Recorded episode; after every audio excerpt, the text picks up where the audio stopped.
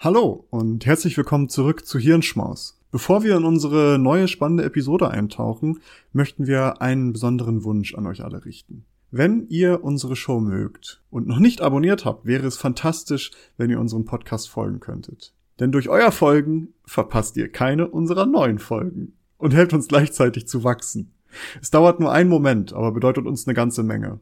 Noch schöner wäre es natürlich, wenn ihr auch noch eine Bewertung dalassen würdet. Vielen lieben Dank im Voraus für eure Unterstützung und dafür, dass ihr Teil unserer wachsenden Community seid. Jetzt aber rein in die Episode. Wir hoffen, dass sie euch gefällt. Hallo und herzlich willkommen zu einer neuen Episode des Klugschwätzer Podcasts. Wie jede Woche gibt es hier einmal die Woche ähm, informative, interessante Themen auf die Ohren von mir, Nils und von Maurice. Und in dieser Woche hat Maurice uns wieder eine ja etwas längere Folge vorbereitet. Wir haben ja noch die Lunchbreaks, das sind unsere kurzen Episoden, wenn ihr da noch nie reingehört habt. Habt ihr da auf jeden Fall was kurzes, kleines für zwischendurch. Aber heute geht es wieder um ein langes Thema. Maurice, erleuchte uns, was hast du mitgebracht? Äh, ja, es wird ein, also ich, ich finde ein sehr, sehr spannendes Thema, aber wie, wie so häufig, wenn ich irgendwie ein Thema mache, ich muss erstmal ausholen. Und zwar muss ich erstmal über den Otto-Motor sprechen. Klingt jetzt vielleicht komisch, aber wir müssen ganz kurz darüber sprechen, wie dieser Otto-Motor funktioniert. Und zwar. Wird der von Olifanten? Nee, Ottofanten? Ottifanten wird er betrieben. Ottifanten genau. angetrieben? Nee, man hat so einen Zylinder und da gibt's oben so Einspritzventile, zwei Stück normalerweise. Und in diesem Zylinder fährt ein Kolben hoch und runter. Und es ist oben an diesem Zylinder gibt es noch eine Zündkerze. Man hat das im Grunde genommen durch eins dieser Einspritzventile wird Treibstoff in den Zylinder gelassen, während der Kolben gerade unten ist. Und dann fährt der Kolben wieder nach oben und verdichtet den Treibstoff. Die Zündkerze versprüht dann Funken, entzündet den verdichteten Treibstoff. Die Entzündung führt zu einer kleinen Explosion, sag ich mal, wodurch der Kolben wieder nach unten schießt. Äh, das andere Ventil öffnet sich dann, und äh, dann kann halt das, äh, die Abgase heraus, weil der nach oben fahrende Kolben dann wieder die Abgase rausdrückt. Dieser hoch und runter fahrende Kolben, der immer durch diese Explosion angetrieben wird, ist mit der Kurbelwelle verbunden und die Kurbelwelle ist wiederum mit dem Getriebe verbunden, was dann die Räder antreibt. Also das jetzt mal wirklich ganz simplifiziert runtergebrochen. Herzlich willkommen zum Schrauber-Podcast mit Nils und Marie. Die Kfzs sind heute wieder da. nee, aber es gibt dabei ein Problem. Zumindest gab es das früher. Und ich weiß nicht, ob du das, ob, du, ob dir das bewusst ist, ob du das kanntest. Ich wusste es nicht. Äh, das Klopfverhalten oder das Klopfen im Motor. Ja, so nicht ganz, denn es hat eigentlich damit zu tun, also es gibt mehrere Gründe, warum das passieren kann, aber häufig ist das so ein un unkontrolliertes Verbrennen von Treibstoff und das macht sich halt lautstark bemerkbar, denn man kann zum Beispiel eine zu hohe Verdichtung des Treibstoffgemisches er erlangen durch diesen Kolben, der hochfährt und dadurch kann das zu einer zu krassen Explosion kommen. Es kann aber auch so glühender Abbrand im Zylinder entstehen durch Rückstände vom Treibstoff oder von Öl äh, oder es können auch zu hohe Temperaturen in den, äh, bei den Zylinderinnenwänden statt äh, auftreten, dass dadurch dann halt so eine extra, ein extra Explosionsherd entsteht, wodurch dann ein Klopfen in diesem Motor entsteht, ein lautstarkes Klopfen. Das, die Folge davon, von diesem Klopfen war, dass der Wirkungsgrad des Motors verkleinert wurde und die thermische und mechanische Belastung vergrößert sich. Logischerweise, wenn man da nochmal irgendwie eine extra kleine Explosion drin hat, ist natürlich mehr Wärme und auch mehr Energie. Das heißt, der Kolben wird noch härter nach unten geschossen.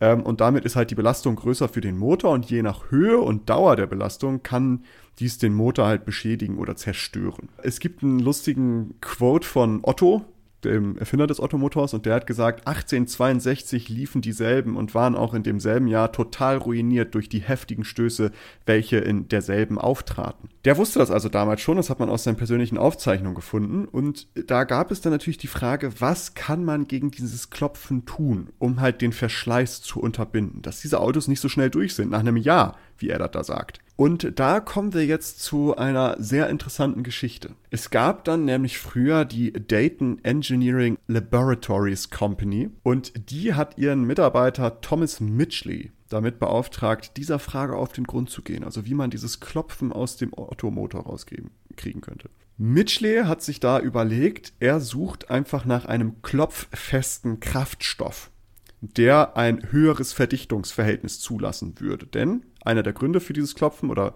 einer der Hauptgründe ist halt unkontrolliertes Verbrennen, zum Beispiel weil zu hohe Verdichtung des Treibstoffs vorliegt. Die Idee dahinter war auch, wenn man das schafft, so einen klopffesten Kraftstoff zu finden, würde auch die Effizienz und Leistung der Motoren deutlich besser werden, weil man natürlich eben nicht diese erhöhte thermische und mechanische Belastung hätte. Und Mitchley ist dann losgegangen und hat im Grunde genommen einfach wild drauf losgetestet. Der hat tausende organische und anorganische Substanzen getestet. Aber irgendwie konnte keine dieser Substanzen, die ihm da zwischen die Finger gekommen sind, den gewünschten Erfolg liefern.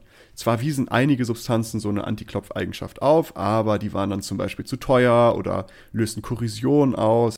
Also diese Substanzen, es gab zwar einige mit Antiklopfeigenschaft, aber irgendwie war nicht eins, war da nicht eins bei, was alle ähm, Eigenschaften erfüllt, die man haben wollte. Und es gab sogar äh, welche, die so bestiales stunken, dass man aus Mitchleys äh, Aufzeichnung hat er gesagt, da würde ein satanischer Knoblauchgeruch entstehen.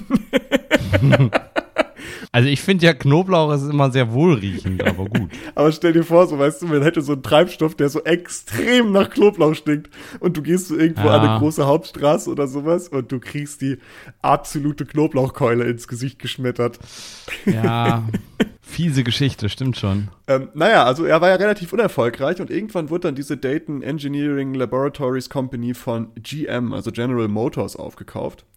Und das wurde dann zu der Forschungsabteilung ummodelliert. Mitchley durfte weiter forschen. Allerdings hat man seinen Fokus durch Besprechungen mit Professoren von der Uni, haben sie dann gesagt, ja, guck dir mal Alkylmetallverbindungen an. Was das genau sind, ist völlig egal. Wichtig ist nur, dass im Dezember 1921 testete Mitchley das sogenannte Tetraethylblei. Und das war ein absoluter Erfolg. Die Antiklopfeigenschaft bereits bei einer Konzentration von 0,025 Prozent in dem Treibstoff reicht schon aus, um diese Antiklopfeigenschaft zu erreichen.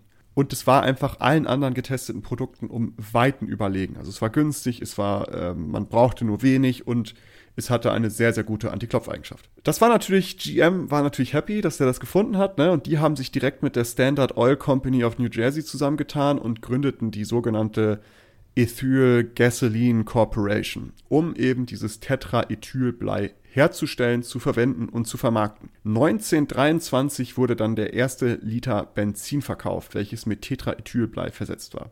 Im Indianapolis 500 Rennen 1923 wurden dann auch die ersten drei Plätze von Wagen belegt, die mit diesem Tetraethylblei versetzten Benzin getankt wurden, um dann halt nochmal so diese Leistungssteigerung zu zeigen, dass dieses Benzin mit sich mitbrachte. Etwa 18 Monate danach schon wurden bereits äh, 380 Millionen Liter pro Jahr verkauft von diesem Benzin. Und dieses neue Benzin war so unglaublich wichtig für die Auto- und Kraftstoffindustrie, dass man halt als, als einer der wichtigsten und äh, größten Errungenschaften für diese Industrie angesehen hat, was auch zur Entwicklung von schnelleren und leistungsstärkeren Autos geführt hat, weil die eben dieses Benzin hatten, was nicht den hohen Verschleiß bei den Motoren auslöste und gleichzeitig auch noch leistungsstärker war. Mitchley erhielt für seine Arbeit also ähm, logischerweise etliche Medaillen, Forschungsmedaillen, Preise und Auszeichnungen, ähm, weil die das einfach alle so geil fanden, dass er das da gefunden hat. Auch äh, in der Luftwaffe bei den Amis fand das neue Benzin dann Anwendung, womit die Flugzeuge leistungsstärker und schneller wurden sowie weniger Kraftstoff verbrauchten, was dann ein Vorteil war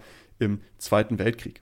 Äh, Zweiter Weltkrieg ist auch ein guter Stichpunkt, denn nach dem Zweiten Weltkrieg und ähm, dieser damit Wiederaufbau und das Ganze fand so geschichtlich, sage ich mal, die Massenmotorisierung an. Also es wurde günstiger, Autos zu kaufen, äh, mehr Autos wurden produziert, es gab die Fließband-Autoproduktion äh, und immer mehr Leute hatten Autos und damit stieg natürlich auch der Vertrieb von Benzin. Und das führte dann nach dem Zweiten Weltkrieg dazu, dass eigentlich weltweit enorme Mengen von diesem bleiversetzten Benzin verkauft wurden. Blei ist jetzt hier genau der Stichpunkt, denn Blei ist nicht nur in diesem Benzin gewesen, es gibt noch ganz viele andere vorteilhafte Eigenschaften von Blei. Bereits im vierten Jahrhundert vor Christus wurde Bleiweiße entdeckt, beziehungsweise da gibt es die ersten Dokumentationen dazu und auch dessen Eigenschaften beschrieben und es wurde halt viel für Farben und damit auch in der Kunst eingesetzt, weil es trocknete sehr schnell und war sehr kräftig und ergiebig. Ähm, ebenso führte, äh, wurde es für Schminke und für Salben verwendet. Bis ins späte 20. Jahrhundert wurde Bleiweiß auch in etlichen Grundierungsfarben eingesetzt, also zum Beispiel für Häuser, äh, Wohnungen oder ähnliches. Auch in Rohren war Blei bis in den 70ern viel vorhanden. Das hatte den Vorteil, dass Rohre ohne Probleme um Ecken oder ähnliches gebogen werden konnten. Also sehr leicht konnte, das, äh, konnte Wasserleitung ins, installiert werden. Das ist aber nur so nebenbei. Wir haben aber eigentlich, um das mal zusammenzufassen, wir haben diesen einen Menschen, Thomas Mitchley, der ein Tetraethylblei entdeckt hat, womit Treibstoff sehr viel effizienter wurde und Motoren sehr viel leistungsstärker und effizienter wurden. Und dieser Treibstoff wird weltweit verkauft. Das ist wichtig, dass man sich das einmal vor Augen führt. Und jetzt kommen wir eigentlich zu den ähm, spannenden Aspekten. Knaller. Denn bereits in mittelalterlichen Texten wurde darauf hingewiesen, dass die Arbeit mit dieser Bleiweiße, die man in Kunst verwendet hat, zu Organversagen, Epilepsie und Paralyse führen kann. Benjamin Franklin schrieb sogar in einem Brief über die wohlbekannten giftigen und gefährlichen Eigenschaften von Bleifarbe. Also es ist schon gar nicht mal so äh, neu die Erkenntnis, dass Blei vielleicht nicht so gut für die Gesundheit ist. Aber auch in den Fabriken, in denen dieses Tetraethylblei oder äh, Bleibenzin hergestellt wurde, konnten Auswirkungen beobachtet werden. Es gab Halluzinationen bis hin zu Todesfälle. Ähm, man hatte die, das, darum hat dieses, dieses Benzin irgendwann den Spitznamen Looney Gas bekommen. Und diese, diese äh, Fabrik wurde Butterfly Factory genannt, weil die immer ähm, Schmetterlinge gesehen haben. Ja. Äh, und Untersuchungen zeigten dann natürlich auch, dass Blei etliche gesundheitliche Nachteile haben kann. Zum Beispiel äh, jetzt erstmal so ganz schnell ist es äh, Bauchschmerzen, Verstopfung, Müdigkeit, Kopfschmerzen, Übel, Übelkeit, aber auch Gedächtnisverlust, und dann langfristig auch Depressionen, kardiovaskuläre Probleme, also Herzprobleme, Nierenschäden, Gehirn- und Nerven Nervenschäden, Minderung der Fruchtbarkeit. Äh, Blei lagert sich in den Knochen ab, was dann auch zu Zahnproblemen führen kann. Und zu viel Blei kann auch einfach direkt zu, zum Tod führen. Laut einer Studie könnten in den USA jährlich circa 400.000 Tode mit der enormen Bleibelastung zusammenhängen. Jährlich. Jetzt heute noch. Äh, ja, es ist, die ist ein bisschen älter, die Studie, aber ähm, auch heute noch gibt es e extreme Bleibelastung. Dieser Effekt konnte sogar damals bei NASCAR-Rennen nachgewiesen werden. NASCAR ist ja so eine ja, Rennorganisation, die in Amerika sehr populär ist und bis 2007 wurde dort noch Benzin mit Blei verwendet, also dieses äh, Thomas Mitchley Benzin, sage ich mal. Und die Untersucher, die haben dann untersucht, ja, wie ist denn das was für eine Auswirkung hat das? Denn nach 2017 sind die umgestiegen auf bleifreies Benzin. Und die haben sich dann angeguckt äh, in der direkten Nähe von diesen Res äh, Rennstätten, wo die halt NASCAR-Rennen veranstaltet haben und halt auch bei Städten, die weiter weg liegen. Und dann zu sehen, gibt es da irgendwie eine Auswirkung, nachdem die umgestellt haben auf bleifreies Benzin. Und die gehen davon aus, dass dieser Umstieg die, äh, dass, dass bevor dieser Umstieg, dass in direkter Nähe zu diesen Rennstätten allein Tode durch kardiovaskuläre Probleme, circa 37 Tode pro 100.000 jährliche Tode sind damit in Verbindung zu bringen. Boah. Und es gibt da noch mehr. Also die haben sich nicht nur diese kardiovaskulären Probleme angeguckt, sondern auch andere Gründe. Und man kann dann halt sehen, dass das nach diesem Umstieg sind die gefallen, die Todesraten. Und diese Studie kommt aus diesem Grund zum Schluss, dass bleiversetztes Benzin einen direkten Einfluss auf Sterberaten von Erwachsenen hatte. Allerdings ist es schon so bekannt, dass Blei bei Erwachsenen meist schwächere Auswirkungen hat. Kinder wiederum sind sehr, sehr anfällig. Also auch bei schwangeren Frauen kann Blei auch an das ungeborene Kind weitergegeben werden, was unter anderem zu Fehlgeburten führen kann. Und jetzt machen wir einen riesengroßen Bogen. Denn Leute, die uns sehr zugeneigt sind und diesen Podcast häufig hören, werden sich daran erinnern, dass wir vor so fünf Wochen, glaube ich, eine Episode zu Intelligenz gemacht haben. Und da habe ich schon gesagt, ich werde nochmal über etwas sprechen, was mit Intelligenz zu tun hat. Darum an dieser Stelle, solltet ihr diese Episode noch nicht gehört haben, hört euch die gerne rein, weil da erklären wir viele Dinge zu Intelligenz und IQ und was das eigentlich bedeutet und wie die getestet werden und, und, und, und, und. Da gehe ich jetzt hier nicht mehr drauf ein, aber guess what, we are there, wir reden jetzt darüber, denn wie ich gerade im Nebensatz erwähnt habe, kann Blei auch Gehirn- und Nervenschäden auslösen. Und diese Schäden könnten gerade bei Kindern und Babys besonders schwer sein etliche Studien, es gibt sehr, sehr viele Studien dazu, haben sich darum angeschaut, welchen Einfluss Blei auf psychische Gesundheit, Intelligenz und damit auch auf den IQ haben könnte. So hat sich zum Beispiel eine kleine Studie aus 2013 mit 100 Kindern zwischen zwei bis vier Jahren Bleiwerte im Blut der Kinder angeschaut und diese dann mit den Ergebnissen von bestimmten Verhaltenstests abgeglichen. Ergebnis war, dass eine höhere Konzentration von Blei im Blut oder beziehungsweise eine Bleivergiftung korrelierte signifikant mit Depression, sozialer Abgeschiedenheit, atypische Körperbewegung, Aggression und Destruktivität. Auch schienen hm. diese Kinder schlechtere motorische Fähigkeiten aufzuweisen und bei der Sprachentwicklung hinterherzuhängen.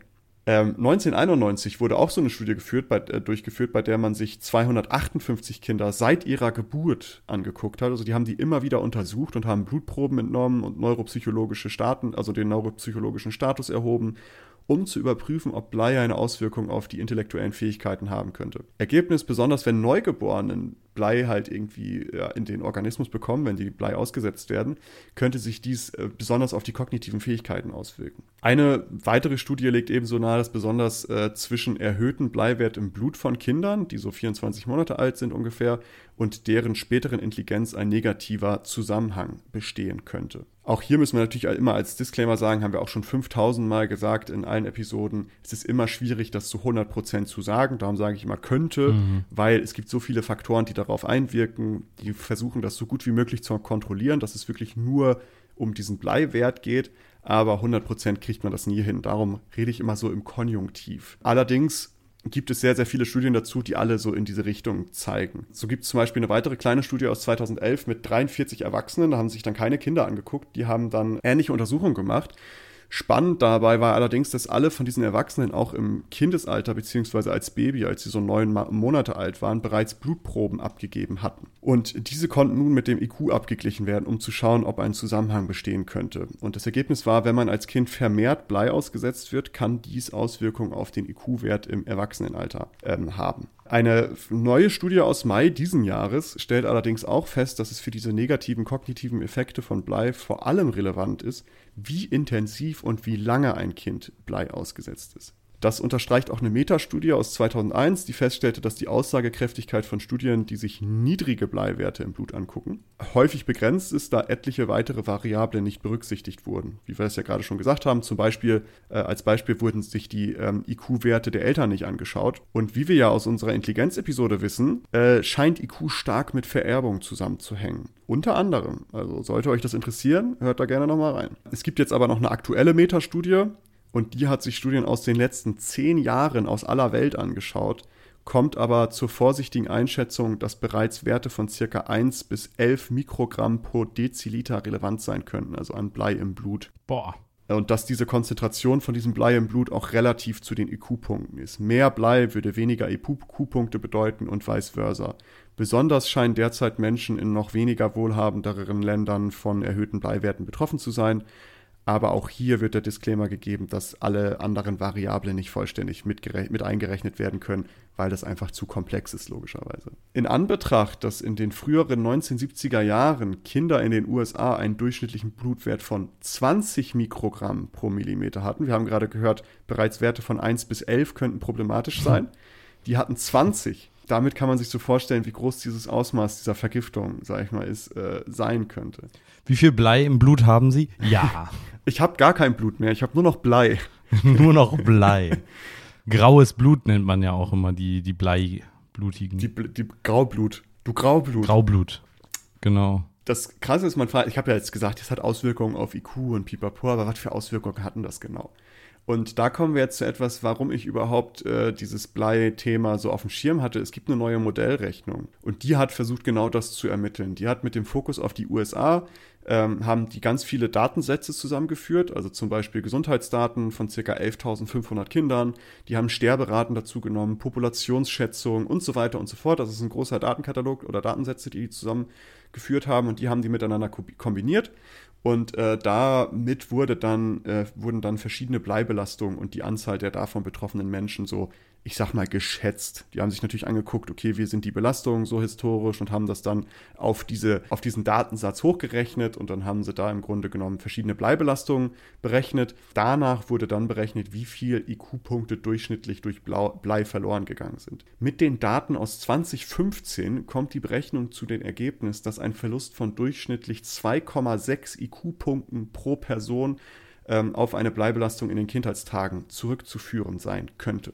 2,6 Punkte ist schon nicht ganz ohne. Insgesamt, das haben die auch berechnet, würde das bedeuten, dass bis 2015 der US-Population 824.097.690 IQ-Punkte aufgrund von Blei verloren gegangen sind. Und äh, am meisten betroffen von diesem Verlust sind laut der Berechnung jene Menschen, die irgendwie zwischen 1951 bis 1980 geboren wurde. Bedenkt man, dass die Bleibelastung durch Benzin ab den 30er Jahren rapide gestiegen ist wegen der Massenmotorisierung, äh, wäre das halt auch nicht verwunderlich, ne? weil das passt dann so ein bisschen in dieses Schema. Das Krasse daran ist, diese Bleibelastung ähm, ist weltweit natürlich. Also das, die haben das jetzt nur für USA angeguckt, aber weltweit haben wir dieses Benzin vertankt. Darum ist es natürlich auch irgendwann dazu gekommen, nachdem man nach und nach diese gesundheitsschädlichen Wirkungen von Blei äh, mitbekommen hat, dass man das irgendwann verboten hat. Aber das dauerte noch relativ lang tatsächlich. Warum? Ja, da gibt es natürlich die schönen Hin und Her zwischen äh, Wirtschaftsinteressen und Politik und Gemeinwohlinteressen und so weiter. Aber Benzin mit Tetraethylblei wurde in den USA und in Deutschland erst 1996 verboten. 1923 sind die angefangen dazu zu verkaufen. Das heißt, das sind schon mal knackige, ich sag mal 70 Jahre ungefähr. Boah. Wobei es halt in den USA bis 2007 bis 2008 eine Sonderregelung für Nesca gab, darüber hatten wir auch schon gesprochen, äh, dass die immer noch Tetraethylblei versetztes Benzin benutzen durften und es gibt immer noch eine Sonderregelung für Kleinflugzeuge, dass die halt auf ihren Privat- oder auf den, auf den Kleinflugzeugplätzen immer noch dieses Benzin tanken können. In der gesamten EU ist dieser Benzin sogar erst seit 2000 verboten. 2012 wurde dann Tetraethylblei von der EU äh, erst als besonders besorgniserregender Stoff klassifiziert. Ey, das muss man sich mal überlegen, ne? Es wird noch schlimmer. Mehr und mehr Länder zogen dann halt nach und 2021, letztes Jahr, wurde der letzte Liter Bleibenzin in Algerien verkauft und getankt und verbrannt. Seitdem kann dieses Benzin an keiner Tankstelle weltweit mehr erworben werden. Offiziell, nach offiziellen Angaben. Bestimmt noch irgendwer, der drauf schwört, so geheim. Ja. ja, die haben uns jetzt sogar das bleifreie, nee, das bleiversetzte Benzin genommen. das weiß doch jeder, wie gut das für einen ist. Besser als dieser mRNA-Impfstoff. Ich tank das schon seit 30 Jahren und mir ist nichts passiert. Hat so fünf Augen. Ja zehn Finger an einer Hand. Kann aber leider seinen Namen nicht schreiben und, bis, und, und das einmal eins ist auch ganz schön schwierig. Hat immer Bauchschmerzen. Aber sonst geht's mir gut. nee, also das muss man sich mal vor Augen führen. Ne? 2021 war dann natürlich, okay, dann gab es weltweit nur noch wenige Stellen, wo das verkauft werden konnte, aber nichtsdestotrotz sind das halt mal fast 100 Jahre, wo das Zeug unterwegs war. Ich habe mich auch immer gefragt, um ganz echt zu sein, mal eben kurz einen kleinen Einwurf, warum steht hinter, also weil das für ja. uns beide jetzt kein Thema war, warum steht da immer bleifrei hinter. Benzin bleifrei oder super bleifrei. Wo ich mir dachte, ja, warum soll da überhaupt Blei drin sein, ne? Aber gut. Ich wusste, dass genau das gleiche habe ich mir auch gedacht. Als ich das hier vorbereitet habe, habe ich gedacht so, ah, okay, darum gibt es super bleifrei, so, weißt du? Ja. Ja, sonst, ich, sonst wusste ich es auch nicht. Ich habe das einfach hingenommen, weil ich so dachte, ja, okay, ist halt bleifrei, cool, cool. Genau. es gibt ja auch, man kennt es ja auch, super, äh, weiß ich nicht, goldfrei gibt es auch an manchen Tankstellen. Ja, aber ich mache immer mit Gold. Das ja, ich habe auch gehört, das ist besonders gut für den Motor. Ja. Ohne, also wenn du das Gold weglässt, das ist nicht gut. Ja, das ist so, dann kriegst du innen drin so eine Goldverschichtung an den Motor und dann hält der genau. länger. Es ist auch ja, wertsteigernd auch. Ja, genau, ich wollte gerade sagen. Aber irgendwann ist deine Karre so schwer, dass du kaum noch fahren kannst. ja, und vor allen Dingen, der, du hast so einen Wabbelmotor, weil Gold ja so ja weich ist und, und sich auch so schnell bei schon geringen Temperaturen verbiegen lässt und dann. Aber es ist so, die, die Achse schon richtig am ächzen, weil da irgendwie, weiß nicht, wie viel Kilo Gold in deinem Motor steckt. Gib mir noch mal eine Ladung! Die Diebe, die sind, die klauen gar nicht mehr das Auto selbst, sondern die kratzen einfach nur äh, hier das, das Gold aus dem Motor raus. Das Benzin absaugen bekommt dann noch mal einen ganz anderen Flavor. Aber ja, ähm, aber es gibt ja nicht nur dieses äh, Bleibenzin, wie wir gelernt haben, es gibt auch Bleifarbe, was viel genutzt wurde. Und Bleifarbe wurde in der EU wiederum 2003 verboten, also auch gar nicht mal so lange her. Und äh, in vielen weiteren Datei Teilen der Welt ähm, ist es so gut wie verboten. Es wird aber auch noch häufig benutzt. Bleirohre werden seit den 70er Jahren nicht mehr in Deutschland verbaut. Solange keine Blau Bleirohre verbaut wurden, darf derzeit auch, gibt es so einen, so einen Schwellenwert, es darf nicht mehr als 0,01 Milligramm Blei in einem Liter Trinkwasser enthalten sein. Aber nur, wenn halt keine Bleirohre vorliegen. Sollten allerdings noch Bleirohre vorliegen in einem Haus, in dem man wohnt zum Beispiel, sind die Eigentümer dazu verpflichtet, einen Mieter dann halt darüber zu informieren. Und wie überstreiche ich jetzt meine Asbestplatten, wenn ich keine Bleifarbe mehr kriege? Du machst erst Bleifarbe, dann noch eine Scheichschicht Asbest und dann ja. äh, musst du das mit Tetraethylblei einreiben. Und dann cancelt sich So das nämlich. gegenseitig aus. So nämlich. ist gar so, kein Problem. So stelle ich mir das auch vor. Ähm, sollte man aber, das ist vielleicht so ein kleiner Lifehack, sollte man ähm, das nicht wissen, ob Bleirohre bei einem verbaut sind, weil Eigentümer hat nie Bescheid gesagt und man denkt so, hm, ich bin in einem alten Haus, das wurde irgendwann in den 70s, 60s gebaut. Ah, so ganz sicher bin Einmal ich. mir dran lecken. Genau. Einfach mal dran lecken und gucken, ob man dümmer wird. Nee, äh, das ist ganz einfach, denn Rohre, Bleirohre, die man so ganz leicht mit irgendwie einem Schlüssel oder einem kleinen Nagel einritzen kann, sind häufig aus Blei, weil Blei auch sehr weich ist. Ähm, auch wenn man diese Rohre klopft und die so dumpf klingen und nicht metallisch, ist es häufig auch ein Anzeichen von Bleileitung und Bleileitungen sind häufig in einem Stück gelegt, denn das hatten wir am Anfang ja gesagt, die können sehr leicht gebogen werden. Also, wenn man irgendwo unten im Keller oder so, wo die Wasserleitungen dann auch noch außerhalb der Wand laufen, ähm, wenn man sich da mal irgendwie so ein Rohr anguckt und man sieht, dass das einfach um die Ecke gebogen wurde, dann kann man auch davon ausgehen, dass das eine Bleileitung ist, weil das ist mit so Chromleitungen nicht möglich. Die müssen dann wirklich mit so ja, Versatzstücken da irgendwie ums Eck gedübelt werden. Das heißt, das kann man gerne mal gucken. Häufig kommt auch nochmal ein Stück Rohr unter der Spüle oder so raus, wo man mal dran rumkratzen kann. Nicht reinbohren, nur so kurz mal dran kratzen, um zu gucken, ob da eine kleine Schabe entsteht. so, ich hole jetzt hier meinen Hilti-Bohrer raus. Mal gucken, ob das ein Bleirohr ist. Und auf einmal die ganze Bude unter Wasser. Naja, aber trotz all dieser Maßnahmen geht UNICEF immer noch davon aus, dass circa ein von drei Kindern weltweit derzeit noch unter einer Bleivergiftung leidet. Das ist natürlich krass, wenn wir uns angucken, was das Ganze bedeutet. Ich habe jetzt gestern oder vorgestern noch aus Amerika gelesen, dass in Chicago noch viele Bleirohre vorhanden sind. Und das Problem bei dieser ganzen Sache, die das, das da noch mit reinspielt, das trifft natürlich hauptsächlich sozial schwächere Bevölkerungsschichten. Also gerade die Länder, also irgendwie Länder, die halt noch nicht so wohlhabend sind, da ist die Bleivergiftung oder die Bleibelastung natürlich noch höher. Aber auch dann wirklich in den USA zum Beispiel sieht man das in den Stadtteilen, wo zum Beispiel eher ja, sozial schwächere ähm, Personen leben, dass da noch häufig Bleirohre verbaut sind, weil da das niemand irgendwie renoviert oder ähnliches. Und das betrifft dann halt noch mal mehr diese Bevölkerungsgruppe. Und wenn man sich anschaut, was für Nachteile das für eine Person haben kann, gerade was auch kognitive Entwicklung angeht, worüber wir ja auch schon gesprochen haben in der Episode äh, über die Intelligenz, dann ist das natürlich schon ein übler Setback für diese Leute, dass die dann halt irgendwie hinterherhängen. Ja. Was mich so extrem davon abge, also was mich so extrem verwundert hat oder wow Moment war, dass das halt im Grunde genommen einer Person zu verdanken ist. Thomas Mitchley.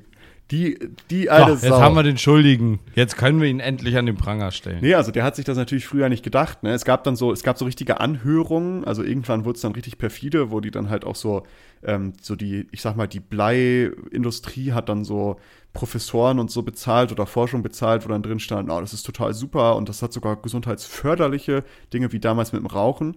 Also wir alle kennen Ja, das ich wollte Spiel. gerade sagen.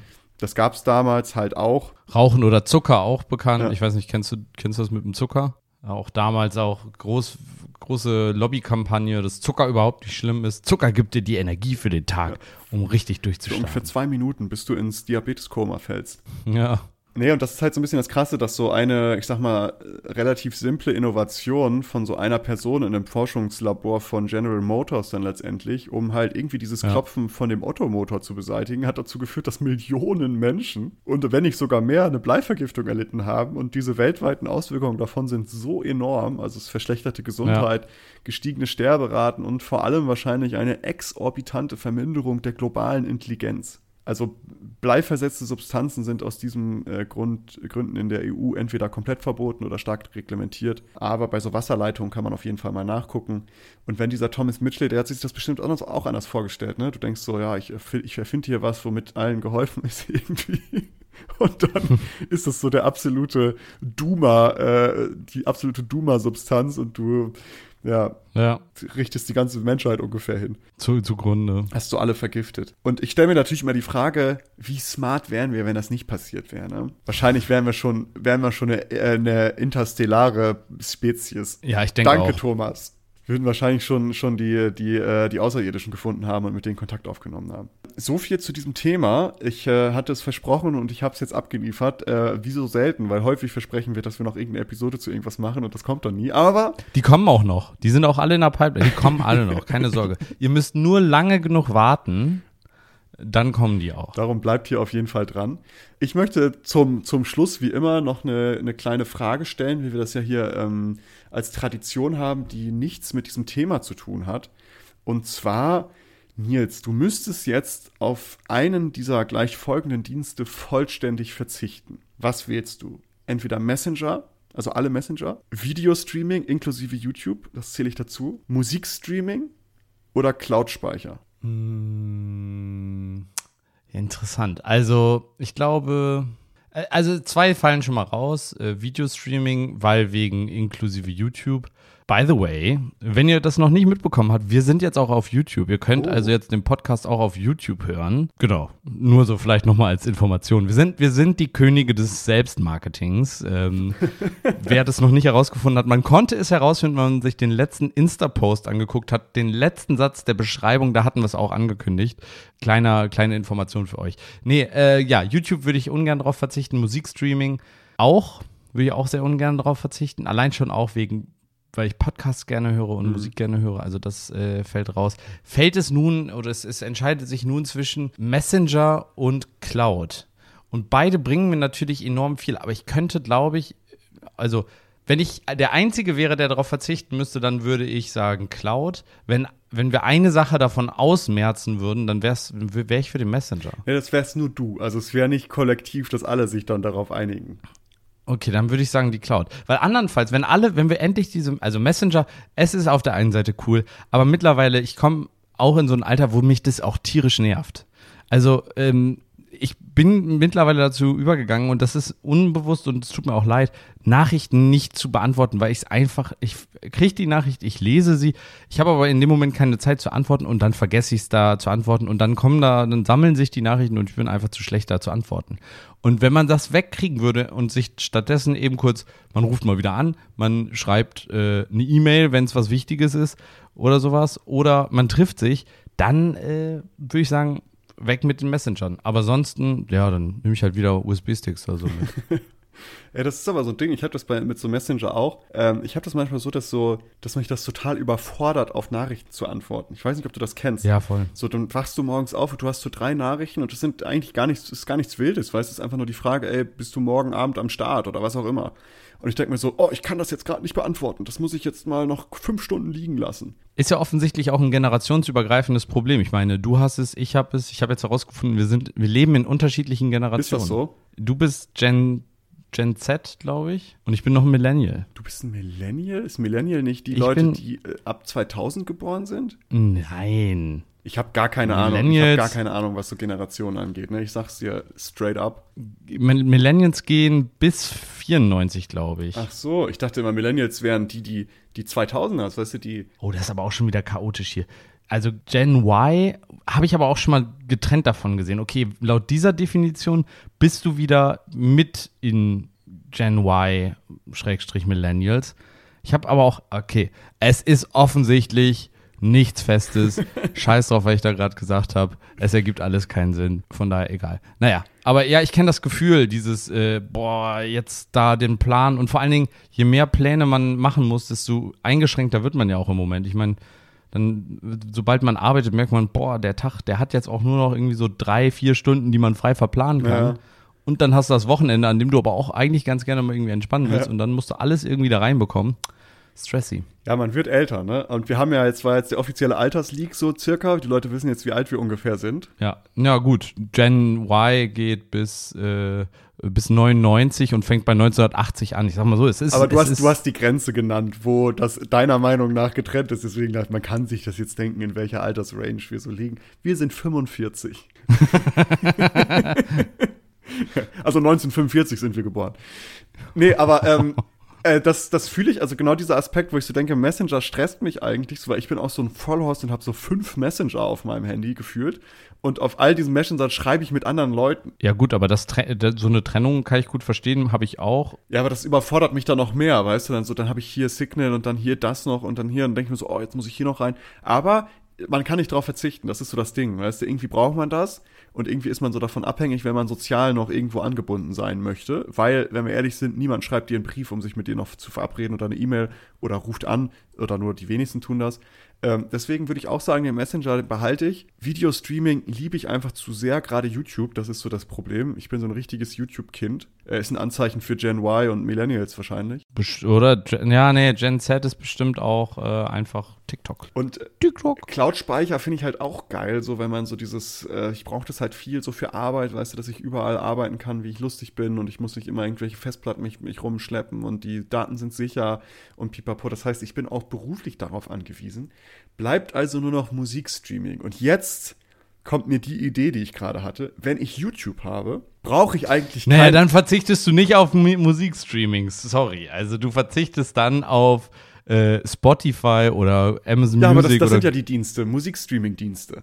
Aber äh, ja, aber YouTube Music oder YouTube ist dann auch Musikstreaming. Also dann darf ich YouTube- YouTube bei beides reinstellen. darf ich YouTube nutzen? Alles außer Musikvideos und Alles, sowas. sobald Musik da drin vorkommt, musst du sofort ausmachen. Ja gut, dann mache ich trotzdem Musikstreaming und hole meinen Walkman wieder raus. So, Ja, jetzt sind, mach das doch. Oder ich hole meinen Schallplattenspieler raus, weil jetzt sind alle verwirrt und können sich nicht mehr denken, wie alt ich wirklich bin. Portable Schallplattenspieler, wer kennt Ey, nicht? die gab's. Ich hatte früher einen. no shit. Ja, ja, klar, das waren so kleine Koffer, die hattest du dann so dabei. Ja, aber du konntest ja nicht, während du gelaufen bist. Ja, äh, das ist ein bisschen schwierig, das stimmt. Also du musstest den die ganze grad Zeit so gerade halten, das ging dann schon. das war ja schon bei CD-Spielern schwierig. Das war immer geil. Früher, äh, das ist jetzt noch eine Real-Life-Geschichte, früher mal in Urlaub fahren, man hatte dann so heiße, neue, gebrannte CDs, äh, äh, äh, gekaufte CDs, Sicherheitskopien. äh, so Sicherheitskopien. Und dann hatte man seinen Discman da am Start und dann immer, wenn irgendwie ein kleines Loch so kam beim Auto, weißt du, du fährst du so irgendwie in Urlaub, fährst du, denkst so, ah, ich habe jetzt die heißen Sommertracks dabei und dann fährst du durch irgend so ein Schlagloch und dann immer so diese CD, die dann irgendwie so geskippt hat und plötzlich hing. Erinnerst du dich da noch dran? So als Kind? Das Witzige, das Witzige ist ja unsere Altersdemografie von unseren ZuhörerInnen. Da sind jetzt welche dabei, die sagen, okay, Boomer. ähm, da sind aber auch ein paar dabei, die sagen, ach, wie süß von den kleinen Jungs. Und äh, ein paar auch tatsächlich, die sagen, ja, genau das habe ich als Kind auch erlebt. Ey, warst du auch noch so ein Kassettenkind? Also jetzt drei driften wir komplett ab, aber Ja, ja, ich hatte auch äh, ganz, ganz am Anfang gab es auch mal äh, eine Kassette. Ähm, Gerade so diese ganzen Hörbücher. ja, Ähm. voll. Voll. Ich habe auch mal selbst so beim Radio dann halt aufgenommen und irgendwann ging es so weit, dass ich dann hatte so ein kleines Mikrofon, womit ich so aufnehmen konnte und dann habe ich, weil meine Hast Brüder, meine Brüder gemacht, haben ne? das gemacht und habe ich das natürlich mitgemacht als kleiner Bub und man hat dann so Anmoderationen für so Tracks aufgenommen, weißt du, jetzt kommt der neue Song von, hat so getan, als wenn man so ein Radio promotet und ich habe so Kassetten, das ist einfach nur schrecklich. Wo man dann irgendwelche geilen Tracks aus dem Radio aufgenommen hat. Und man muss dann immer so timen, weißt du, so, okay, wann ist der Track jetzt wirklich vorbei und wann geht die Werbung los, so. Und dann so, oh, oh, oh jetzt! Das war äh, Hammer. Sollten wir mal irgendwann, irgendwann eine Live-Aufzeichnung machen, dann gibt es äh, eine dieser Kassetten, würde ich sagen, mal zuhören. Oh, das gibt noch viel, viel schlimmer. Ich, es gibt auch einen Rap-Track von mir, wo ich ungefähr 11, 12 oder sowas bin. Wenn wir mal einen Preis gewinnen, dann. Ich weiß aber nicht, das, ich weiß nicht, das muss ich irgendwo dann ausbuddeln. Ja, du kannst auch sonst einen neuen Rap, äh, Rap-Track schreiben. Safe, das mache ich, Und das mach dann ich äh, einrappen, wie wir Hip-Hopper sagen. Äh, ja, gut, jetzt, jetzt äh, schweifen wir komplett ab. Ich würde Musikstreaming. Ah, nee, das ist auch schwierig. So, ich höre halt echt gerne Musik und ich höre echt gerne Podcasts. Und mit dieser Ausnahmeregel, dass man YouTube dann nur für Videos benutzen darf. nee, das finde ich frech. Ich bleib dabei. Ich behalte YouTube und dann habe ich so den, den Loophole, weißt du? Ich habe dann einfach kein Spotify. Ja, ja, du, du willst wieder, du willst wieder alles haben. Ja. Du willst nicht verzichten und äh, Genau. ist okay. Ich bin ein Wohlstandskind. In diesem Sinne äh, geht die Grüße raus an alle Wohlstandskinder und Wohlstand nicht Wohlstandskinder. Ihr seid hier alle herzlich willkommen. Folgt uns gerne auf äh, dieser auf der Podcast Plattform, die ihr bevorzugt nutzt. Bewertet uns da gerne, wenn es möglich ist und empfiehlt uns weiter, denn äh, je mehr Leute uns wissen, umso besser geht's der Welt, habe ich mal gehört. Ähm, Und folgt uns bitte gerne, also abonniert uns auch auf YouTube. Genau. Äh, wie gesagt, wir haben da jetzt, wir haben da jetzt so einen neuen äh, YouTube-Channel. Wir sind jetzt auch YouTuber. In dem Sinne äh, freuen wir uns, wenn ihr uns da abonniert. Äh, bisher hat das noch niemand getan. Äh, dementsprechend, ihr könnt die Ersten sein. aber äh, man muss auch sagen, nicht, dass jetzt die falsche Hoffnung. Es sind keine Videos, die wir da hochladen. Doch, da ist schon ein Video. Ja, aber man sieht uns nicht so. Das ist Schaut mal rein, ihr werdet sehen, was das für Videos Ja, sind. ähm, ja, ihr müsst dann, ihr müsst, äh, ihr müsst angeben, verifizieren, dass ihr über 18 seid. Echt? Nein. ja, äh, folgt uns überall auch. Habe ich das falsche Video hochgeladen oder wie? auch auf Social Media, äh, Instagram, Facebook, Twitter, um so ein bisschen auf dem Laufenden zu bleiben. Da posten wir ab und zu mal irgendwie ein paar Dinge oder auch wenn neue Episoden raus sind.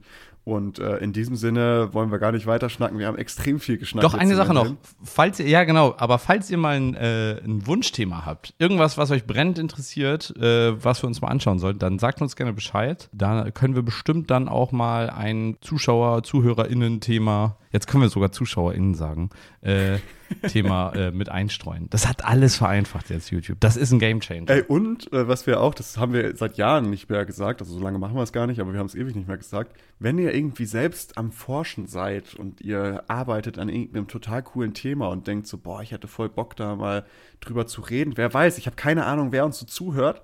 Ähm, aber hättet ihr mal Bock, wenn ihr irgendwie an was Cooles äh, forscht, dann äh, schreibt uns doch gerne was und vielleicht äh, sprechen wir hier auf unserem Podcast mal über das Thema, würde ich auch sehr cool finden.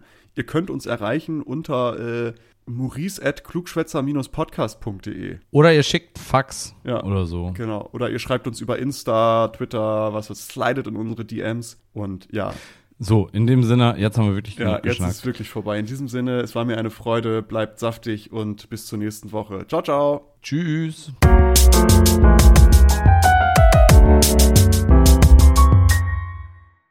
Danke, dass ihr diese Episode komplett gehört habt. Solltet ihr uns hier noch nicht folgen, würden wir uns sehr freuen, wenn ihr unseren Podcast abonniert und bewertet. Wir stecken viel Arbeit in dieses Projekt und freuen uns über jedes Feedback. Folgt uns gerne auch auf Instagram und oder Twitter, wenn ihr absolut nichts mehr verpassen wollt. Links dazu findet ihr in der Episodenbeschreibung. Danke für den Support, hoffentlich bis zum nächsten Mal.